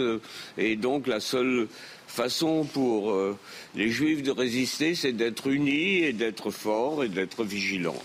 Finalement, Joseph Touvenel, pourquoi cet isolement euh, aujourd'hui d'Israël face au, terrorisme, puisque c'est ce que euh, les Israéliens ont subi une attaque terroriste d'une terrible ampleur et aujourd'hui, effectivement, sont Israël assez esselé par rapport à la communauté internationale. Euh, et finalement, de Sahel, on a le sentiment que cette armée a une image négative relayée euh, à travers le monde. comment est-ce que vous décryptez tout cela, Joseph? C'est une question qui est quasiment éternelle. Pourquoi le peuple juif est-il poursuivi par la haine depuis de génération en génération? C'est alors la, réponse, la, enfin la réponse en partie, ce que dit Serge Lafay, il a raison. Enfin, quand on, regarde l'histoire des gens qui ont été euh, sur notre territoire, en France, en Europe, euh, qui ont été déportés, qui ont été massacrés, euh, il y a eu la Shoah. ils retrouvent une terre, et leur terre, c'est leur sécurité. Quand on voit que, tout à l'heure on l'évoquait, que des étudiants français et juifs peuvent pas aller en fac, si on sait qu'ils sont juifs, ils ont besoin d'un lieu en se disant, si on est pourchassé, on aura un lieu en sécurité. Euh, c'est ça l'État d'Israël. Et, je le comprends, je le supporte euh, normalement, enfin je les supporte parce que c'est leur sécurité, c'est la sécurité d'un peuple. L'histoire nous a appris que ce peuple avait besoin d'une sécurité très matérielle. Euh, quand je vois qu'en Allemagne, on veut débaptiser une école Anne Frank, je me dis, vous, vu, vous voyez un peu la machine, comment elle euh, comment elle est. Quand euh, une école juive qui est pas très loin de chez moi, je vois en quelques années des grilles et une porte normale se changer en mur en béton avec des barbelés, avec des caméras, avec les inscriptions qui disparaissent. On n'a plus le droit de savoir ce que c'est parce qu'il faut le cacher. Je comprends qu'Israël, et c'est normal, veuille défendre son territoire pour le peuple juif. Après, il faut sortir de la guerre. Sans doute qu'il faut un territoire aussi pour les Palestiniens, mais d'abord, les Israéliens ont le droit à avoir leur terre et les Juifs ont le droit d'avoir une terre qui est d'abord une terre un peu éternelle pour eux mm. euh, et une terre qui sera un recours s'ils sont pourchassés. C'est il n'y a pas si longtemps la Shoah.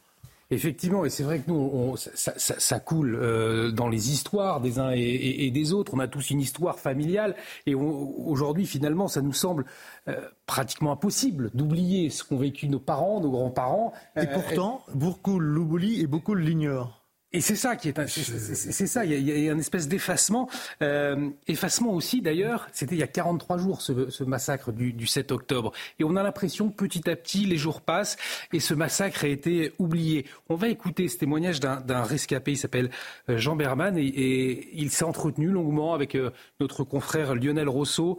C'était la semaine dernière. Et écoutez un extrait de, de ce témoignage saisissant. C'était l'enfer, le kibbutz qui était pour nous un paradis et qui est vraiment une perle paradisiaque au milieu de ce désert, est devenu un enfer. Ben, ma belle-mère, la mère de ma femme et son,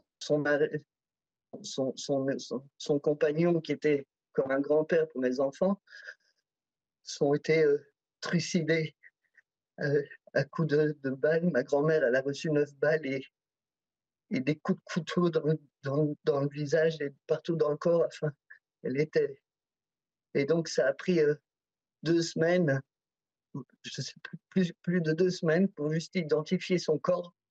Ils ont décapité des familles, des bébés, décapité des bébés. Ils ont brûlé des familles entières, nos amis. C'est une grande famille, le kibbutz, on n'est pas beaucoup, c'est 450 habitants, tout confondu. Aujourd'hui, on est 190. On, remercie M. Berman parce qu'au début, il n'a pas accepté, euh, il ne voulait pas témoigner en direct, il a, attendu, il a réfléchi, on comprend, choqué, il a accepté finalement au bout de, quelques jours de, livrer euh, finalement ce qu'il a, vécu. Euh, le Hamas a, promis hein, de, reproduire ces, atrocités. Pourquoi cette mémoire du 7 octobre, elle semble aujourd'hui s'effacer Moi, je vais vous poser une question, je pose avec tout le monde si ce massacre avait eu lieu n'importe où ailleurs dans le monde, vous aurez vu quoi? Des manifestations partout. Vous aurez vu des, manifestations telles que euh, pour Charlie. Vous aurez vu partout. Quelle est la manifestation qui a eu lieu pour ce massacre? Je ne parle pas pour l'antisémitisme, pour ce massacre. Il y a eu une petite manifestation organisée par le CRIF, vous avez vu une seule autre manifestation ailleurs contre ce massacre? Non. On n'a pas eu. Et ça, ça donne une image quand même que la vie d'un juif compte pas beaucoup. Elliot Maman. Et, ça, c'est très très important pour non seulement Israël, mais pour tous les juifs du monde entier. Elliot Maman. Oui, euh, d'abord, on se rassure souvent euh, en France en comparant notre vie politique à la vie politique américaine. Ce mardi ou ce mercredi, euh, sur le mall de Washington, il y avait précisément une marche, enfin une manifestation, un rassemblement pro-israélien auquel se sont rendus l'intégralité des représentants des forces politiques. Oui, c'était ce mardi ou ce mercredi, notamment le président du groupe démocrate au Sénat américain. Euh, c'est quand même le signe que malgré, euh, malgré les, déboires évidemment que l'on voit sur les campus américains, euh, il y a encore des, des, nations occidentales où le soutien à Israël peut faire une forme de consensus sur la scène politique traditionnelle. Une chose par rapport aux références à la Seconde Guerre mondiale, euh, la Seconde Guerre mondiale n'est pas totalement oubliée, elle est aussi manipulée dans un autre sens pour expliquer qu'en réalité aujourd'hui euh, c'est Israël qui fait subir euh, aux Palestiniens ce que les nazis mm-hmm. ont fait aux Juifs au cours de la Seconde Guerre mondiale. et enfin par rapport à la question de, de l'image internationale de Tsahel, et là c'est plus une interrogation que, que, que je formule, mais je, je, ne sais pas si la, la, communication ces dernières semaines a, ou ces derniers jours a toujours été très habile. D'abord Richard Abitbol le rappelait tout à l'heure, Tsahel s'est montré très offensif dans ses propos à l'égard euh, du Hezbollah, alors que en effet, euh, si le Hezbollah euh, se mettait à attaquer Israël, le dôme de fer ne tiendrait probablement pas le coup, en tout cas pas de manière aussi efficace que par rapport à ce que le Hamas et, le djihad islamique sont en mesure d'envoyer. et une autre chose, Tsahal a toujours finalement cultivé une forme de, de, de, de culture du secret. les images ont toujours pris beaucoup de temps à être dévoilées, etc. Et pourtant, lorsqu'ils ont accédé au sous-sol de l'hôpital Al-Shifa de Gaza l'autre jour, ils y sont allés avec une journaliste de la BBC et une journaliste de CNN, avant même d'avoir eux-mêmes accédé au sous-sol. Je trouve que c'est, mais d'un point de vue stratégique, on ne peut pas faire pire. Parce qu'évidemment, d'abord, on s'est dit, euh, ah bah tiens, il n'y a, pas beaucoup d'armes, on nous a promis le grand centre opérationnel, bah en fait, euh, c'est un peu plus souterrain que ce à quoi on s'attendait, etc. Euh, je, je, pense qu'il faudra quand même interroger cette dimension-là.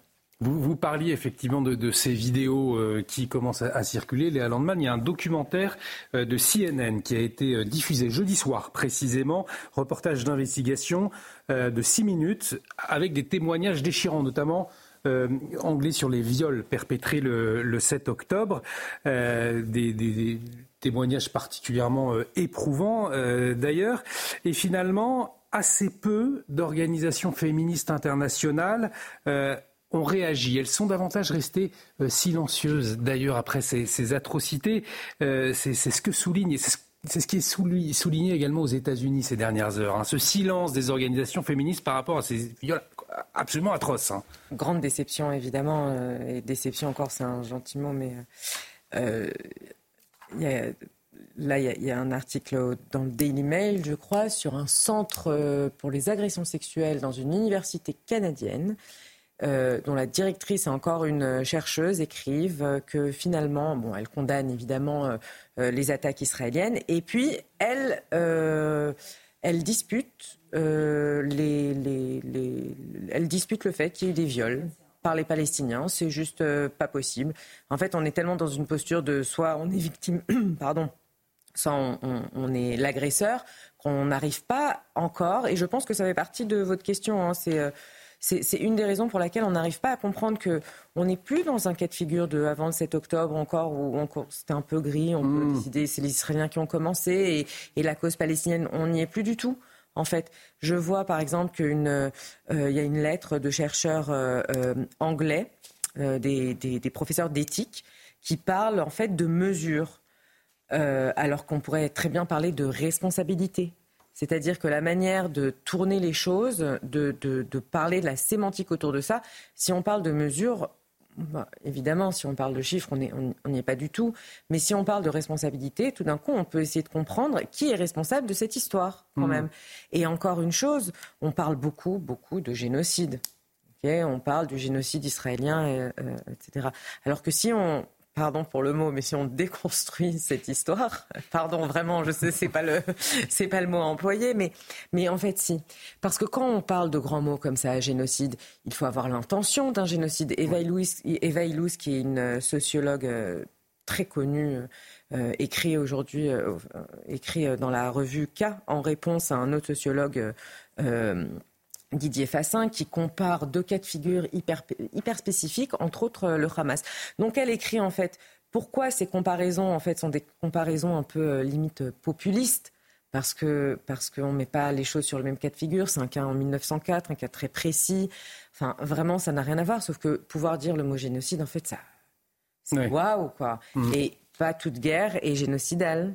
C'est-à-dire, ou génocide, pardon pour mon français aujourd'hui, mais. Euh, enfin bref, toute guerre qui ne fait pas tellement de civils est considérée un génocide. C'est aussi un droit de défense.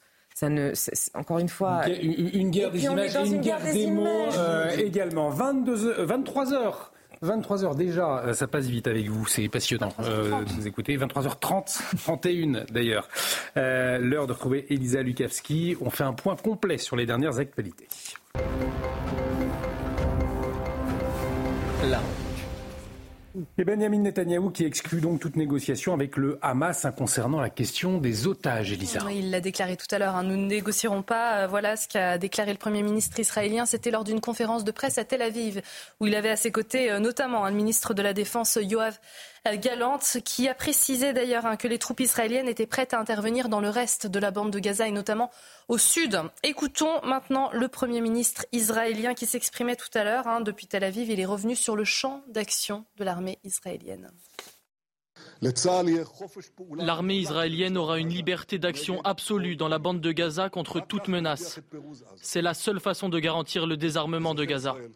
Citoyens d'Israël, nous persévérons jusqu'au bout jusqu'à la victoire. Nous vaincrons le Hamas, nous ramènerons nos captifs, nous rétablirons la sécurité tant au sud qu'au nord.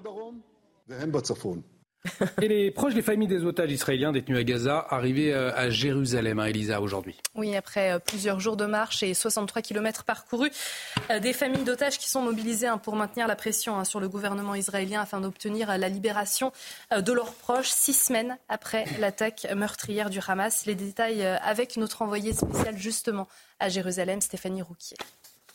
Après 63 km parcourus à pied de Tel Aviv à Jérusalem, les familles des otages entourées de leurs proches et de milliers d'habitants sont arrivées sous les fenêtres du bureau du Premier ministre israélien Benjamin Netanyahou. Ils sont venus ici pour faire passer leur message. Ils exigent que le gouvernement signe le plus rapidement possible un accord pour faire libérer les otages car le temps commence à être extrêmement long pour ces familles. 43 jours que leurs proches sont aux mains du Hamas dans la bande de Gaza. Je vous propose justement d'écouter ces témoignages que nous avons recueillis. Comment se fait-il qu'on n'ait pas accès, qu'on ne sait même pas qui est en vie? C'est tragique, c'est tragique. Il paraît qu'il y a un bébé qui est né maintenant. Normalement, on, enfin, on ne sait rien. Personne ne sait rien. Il faut que le monde entier, et Netanyahu, il faut que le monde entier entende ce message, qu'il faut libérer les otages immédiatement. Il n'y a plus une minute à perdre. Des enfants sont en danger, des femmes et des personnes âgées sont en danger. Ils n'ont aucun droit humanitaire. On demande à Israël de créer un couloir humanitaire, mais il n'y a pas de couloir humanitaire pour les enfants. J'ai quelques, quelques, gens que je connais là-bas, des amis qui sont, qui sont là-bas, qu'on ne sait pas s'ils sont vivants, on ne sait rien. Le, on ne sait rien, vraiment, c'est horrible, on ne peut pas vivre comme ça. Une marche qui était tout un symbole pour ces familles, tous unis dans la douleur. Ils attendent désormais des réponses du gouvernement. Retour en France avec la météo cette fois et des pluies records hein, sur 30 jours, c'est ce que nous dit Météo France. On le voit encore euh, avec euh, le Pas-de-Calais hein, qui a passé ces dernières semaines sous les eaux et où la décrue est toujours très lente entre le 18 octobre et le 16 novembre, soit 30 jours. Hein. La France a enregistré un cumul moyen de 237 mm sur les quatre dernières semaines à l'échelle de la France. Jamais de telles quantités de pluie n'avaient été euh, mesurées, indique Météo France. Et justement, Gérald Darmanin à la rencontre des sinistrés et des élus du Pas-de-Calais aujourd'hui. Oui, il était à Audruic, le ministre de l'Intérieur, qui a promis euh, qu'une enveloppe spécifique serait allouée aux communes du Pas-de-Calais ainsi que du Nord touchées par les inondations. Ce nouveau fonds euh, devrait être débloqué la semaine prochaine par le gouvernement. Les explications de notre envoyé spécial Maxime Leguet. C'était une visite attendue, quelques jours seulement après son premier déplacement dans le Pas-de-Calais. Gérald Darmanin était de retour dans le département. Il y a rencontré ici, dans cet espace, Pierre Desmith à Audruic, les élus de la commune, avant un moment d'échange avec les sinistrés victimes des inondations. Accompagné d'Agnès Pannier-Runacher, ministre de la Transition énergétique, Gérald Darmanin a ensuite pris la parole. Je vous propose de l'écouter. L'ensemble des systèmes de pompage du ministère de, de l'Intérieur et de la Sécurité civile est ici dans le Pas-de-Calais. Avec, vous avez vu, des marins-pompiers de Marseille, des formations militaires de la sécurité civile. Et ils resteront tant qu'il y aura de l'eau dans les habitations, tant qu'il y aura de l'eau dans les entreprises, tant qu'il y aura de l'eau chez les agriculteurs. Le ministre de l'Intérieur qui a également annoncé qu'une nouvelle aide exceptionnelle serait débloquée pour la région, une fois les estimations complètes des dégâts réalisées. Merci beaucoup, euh, Elisa. Nous l'évoquions tout à l'heure. Euh, le publicitaire Franck Tapiro euh, devait être le parrain d'une grande conférence débat aujourd'hui à l'Université catholique de Lyon, sauf qu'il aurait été écarté à la dernière minute en raison de ses prises de position alors des prises de position très médiatiques en faveur d'Israël, mais aussi en raison de ses différentes sorties sur les liens entre Karim Benzema et les frères musulmans. Alors euh, c'est l'association Les Entretiens de l'Excellence qui organisait euh, l'événement, un événement pour offrir euh, aux élèves de lycées de la région en échange des ateliers pratiques, ce qui se fait régulièrement sur l'avenir professionnel pour les aider dans leur choix de carrière. Franck Tapiro il avait été contacté en juin dernier justement euh, pour être le grand témoin finalement de, cette rencontre et pour euh, éclairer ces jeunes lycéens. Mais visiblement, bien le contexte a changé la donne. On écoute Franck Tapiro, il s'exprimait sur le plateau de l'heure des pros euh, ce matin. Il y a à peu près de 10 jours, 15 jours, je reçois un SMS un peu sibyllin qui me dit Nous devons absolument vous parler pour des raisons de sécurité. Alors je me, je me suis dit C'est peut-être pour arriver là-bas, arriver à Lyon. En fait, pas du tout. Ils ont estimé et leurs arguments sont absolument terribles, que vu mon positionnement par rapport au conflit entre Israël et le Hamas, vu ce que je dis dans les médias, ici ou ailleurs, et vu aussi que Karim Benzema, de Lyon, aurait lancé une fatwa contre moi, ma présence n'était plus souhaitable. On se demande si euh, Welbeck n'avait pas raison. Soumission. Si finalement aujourd'hui on, on, soumet, on se soumet, on soumet l'éducation face à la haine, une haine présumée, parce que les gens qui ont dit ça, c'est quoi? Ce sont des gens qui, tous les jours, instrumentalisent une haine présumée entre juifs et arabes. Il faut dire le mot. Moi, je me bats depuis des années contre cela. Je me bats pour une union sacrée, je le dis ici, je ne sais pas combien de fois. Euh, je vous fais réagir sur Franck Tapiro, mais avant, euh, Léa Landman, peut-être. Euh, une nouvelle information concernant la discussion que nous avions avant sur la question des viols le 7 octobre. Juste maintenant, vraiment, l'annonce que l'université d'Alberta a donc licencié euh, la présidente du centre des, contre les agressions sexuelles parce qu'elle avait signé cette lettre niant les viols contre des femmes israéliennes par le Hamas. Donc, quand même, c'est une réaction forte et appropriée. Oui, effectivement, les, choses bougent. On en revient à, Franck Tapiro. Voilà, Franck Tapiro, euh, qui a été écarté d'une conférence pour des jeunes, euh, des jeunes lycéens. Franck Tapiro, qui d'ailleurs fait référence assez intéressant au roman de Michel Houellebecq, le roman Soumission. Ce roman qui raconte une France qui se transforme peu à peu en, monarchie islamique. Est-ce que finalement, cet exemple-là, c'est le début de la, soumission? C'est ce que nous dit Franck Tapiro. Euh, comment est-ce que vous le percevez? C'est pas, c'est pas, d'aujourd'hui. On l'a vu dans plusieurs cas. Je, avec toutes ces histoires, j'ai pensé à, la devise de Paris Match. Le poids des mots, le, choc, des, photos.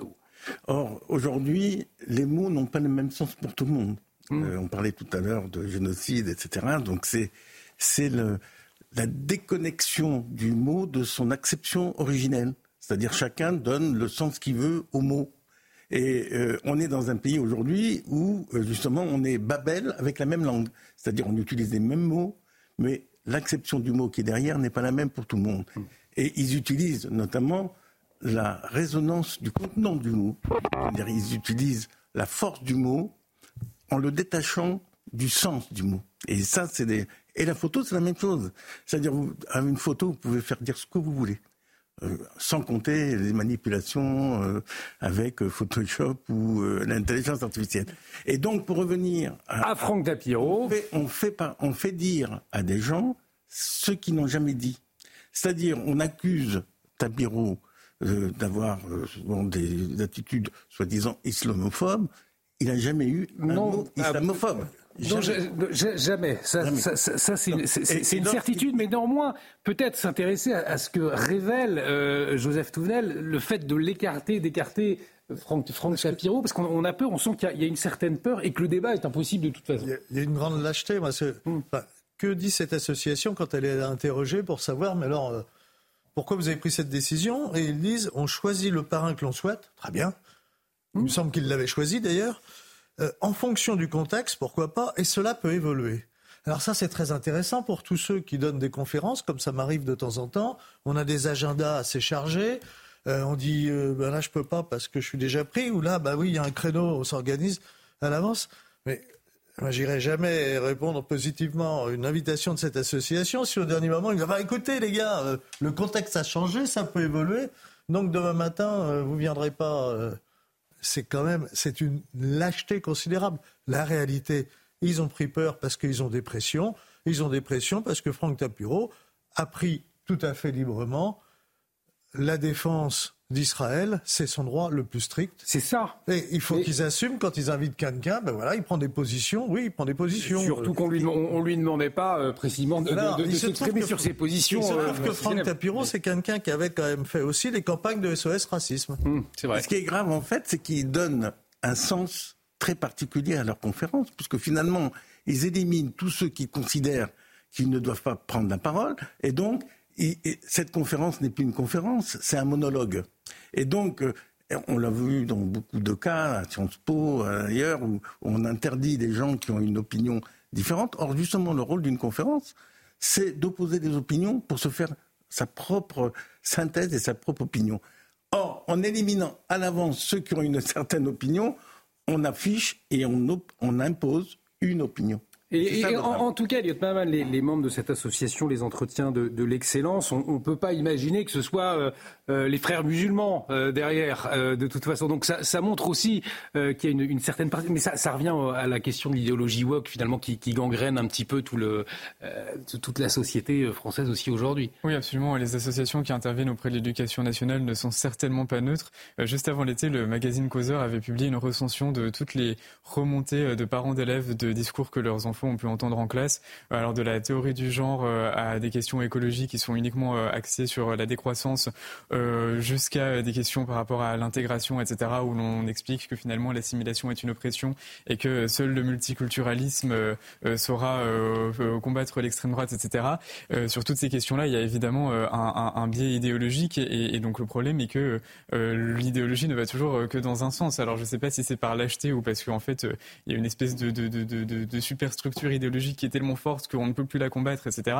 Mais, euh, mais en tout cas, ce n'est pas un phénomène isolé et je, trouve ça désespérant. Que de chemin parcouru depuis 68, il est interdit d'interdire.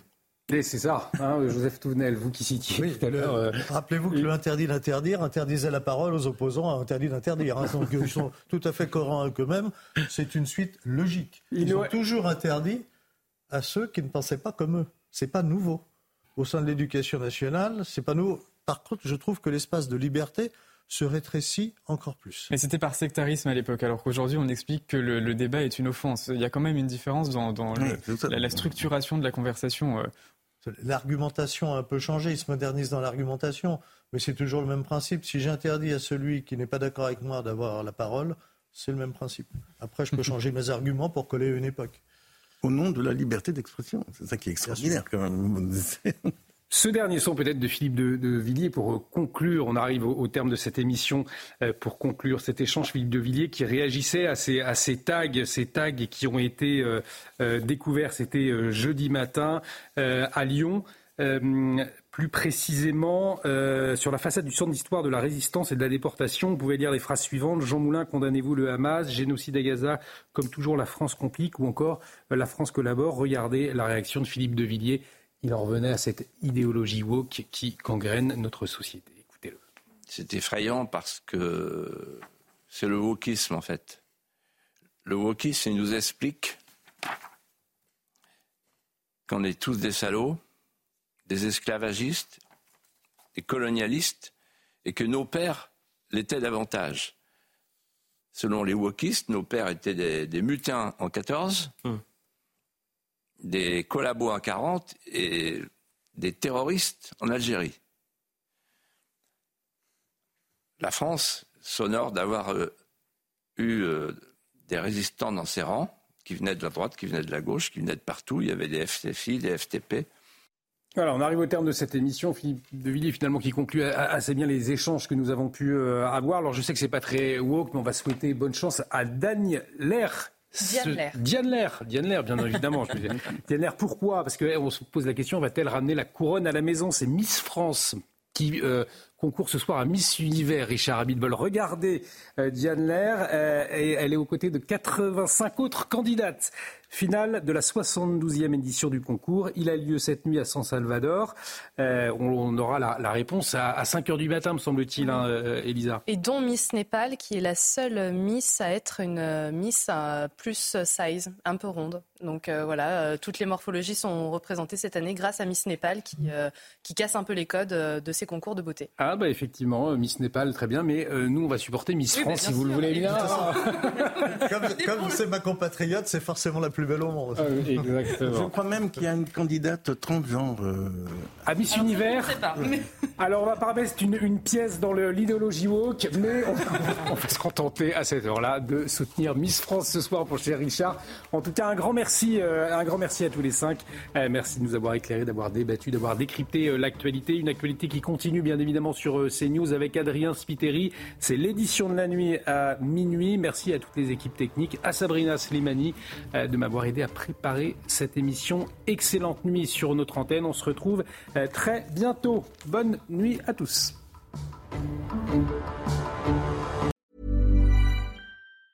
Planning for your next trip? Elevate your travel style with Quince. Quince has all the jet-setting essentials you'll want for your next getaway, like European linen, premium luggage options, buttery soft Italian leather bags, and so much more. And it's all priced at 50 to 80% less than similar brands. Plus, Quince only works with factories that use safe and ethical manufacturing practices. Pack your bags with high-quality essentials you'll be wearing for vacations to come with Quince. Go to quince.com slash trip for free shipping and 365-day returns.